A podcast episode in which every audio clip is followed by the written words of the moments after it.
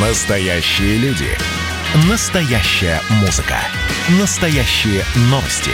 Радио «Комсомольская правда». Радио про настоящее. 97,2 FM. эм. Путь воина на радио «Комсомольская правда». Или лайфхаки древних мастеров, которые помогут победить конкурентов сегодня. Здравствуйте, я Михаил Антонов. Добро пожаловать на путь воина. Мы остро ощущаем ее отсутствие. Либо когда ее становится слишком много. Мы без нее, как без рук. Каждый день мы делаем шаг, чтобы к ней приблизиться. Оглядываясь назад, мы понимаем, что годы жизни мы тратим в борьбе за власть. Мы выходим из дома в боевой раскраске, в доспехах, костюмах и седлаем своих железных коней. Мы не теряем бдительности, потому что мы не знаем, на чьей стороне будет удача в этот раз. На вашей или на стороне ваших конкурентов. Мы каждый день делаем выбор, как поступить, что делать, с кем быть. От одного неправильного шага может разрушиться вся империя, которую вы терпеливо выстраивали всю жизнь. Эта империя состоит из трех слов. Репутация, достижение, достаток. Мы каждый день находимся в боевых условиях. Как выжить в подобной ситуации? За советом дня обратимся к сокровенной книге по военной тактике. 36 стратегем. Стратегема номер 8. Совет дня. Открыто чинить деревянные мостки и тайно прокрасться в Чень и Ань. Давайте разберемся, что это означает. Чтобы выиграть битву, генерал должен знать, как использовать явные и скрытые приемы. Чередование уловок и прямых атак создает бесчисленное множество тактических комбинаций.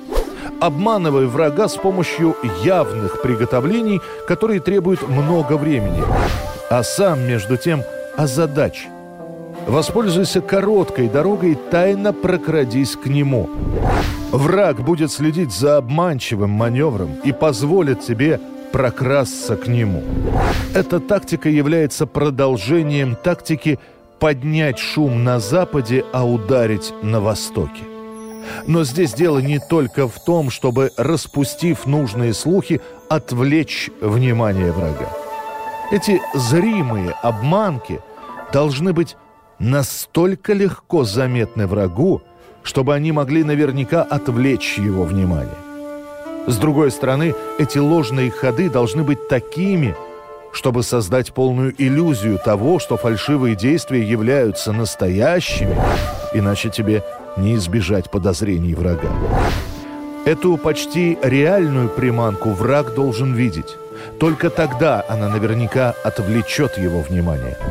Атакуй противника одновременно двумя приемами. Первый – прямая атака, очевидный удар, который противник готовится отражать. Второй – уловка, нечестная атака, которую враг не ожидает и которая заставит его в последнюю минуту разделить свои силы и приведет к путанице и к поражению. Давайте рассмотрим, как эта стратегия выглядит на примере. Во времена сражающихся царств город Ойю, граничащий с царством Джао, был осажден армией государства Цинь. Правитель Джао созвал своих советников, дабы посоветоваться с ними. Большинство военачальников были против выступления в сторону Ою, чтобы спасти город. Они говорили, что местность там слишком гористая – трудное для перехода через нее. И только Джаоше предложил атаковать, не обращая внимания на местность.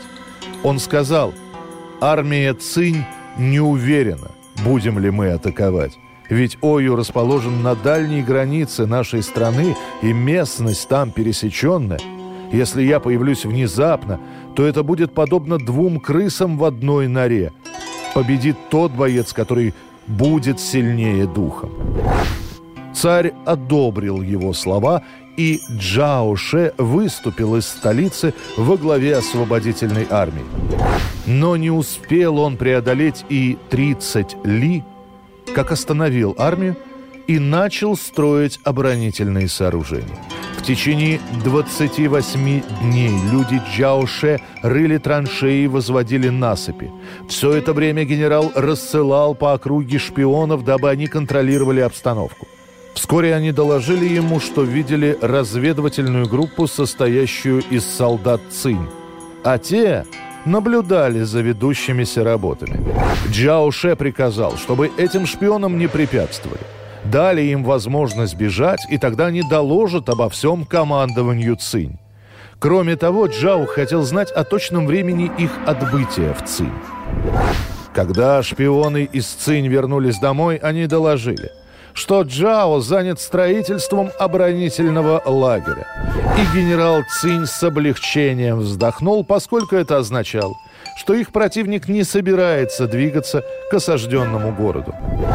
Он, видимо, разумно решил, что Ою находится на окраине владений Джао, и поэтому не стоит о нем серьезно беспокоиться.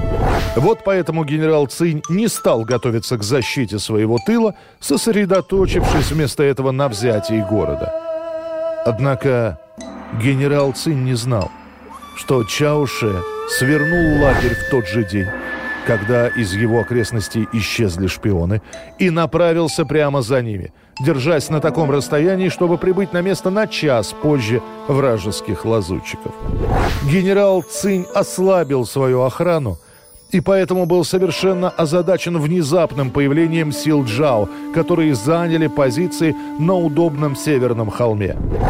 Армия Цинь оказалась зажатой между отрядами Джао, которые угрожали ей с тыла, и гарнизоном Ою спереди. Войска Цинь потерпели серьезное поражение и были вынуждены быстро отступить к границе. Итак, Закаленного в сражениях и опытного противника не возьмешь простыми уловками. Вместо этого стоит создать целую альтернативную реальность, чтобы он сосредоточил на ней свое внимание. И как только он сконцентрирует свои силы в месте предполагаемой атаки, ты должен нанести удар в другом месте, что непременно повергнет его в удивление. В общем, Импровизируй, шокируй, удивляй, но продолжай контролировать ситуацию. Держи ее в своих руках. Пусть конкуренты видят только то, что вы хотите показать. Если вы создаете для них целый мир, пусть так и будет. Пусть они поверят иллюзии, а вы будете контролировать уровень их вовлеченности в ваш сюжет. Если вы не хотите никем манипулировать, и создавать для конкурентов миры, то просто помните, на что способны творческие люди. Не попадайте в ловушку иллюзий, иначе так и не поймете, откуда был нанесен роковой удар.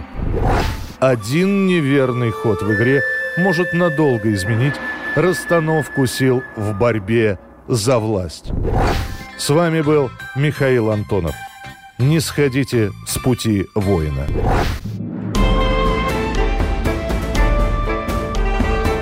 Путь воина на радио «Комсомольская правда».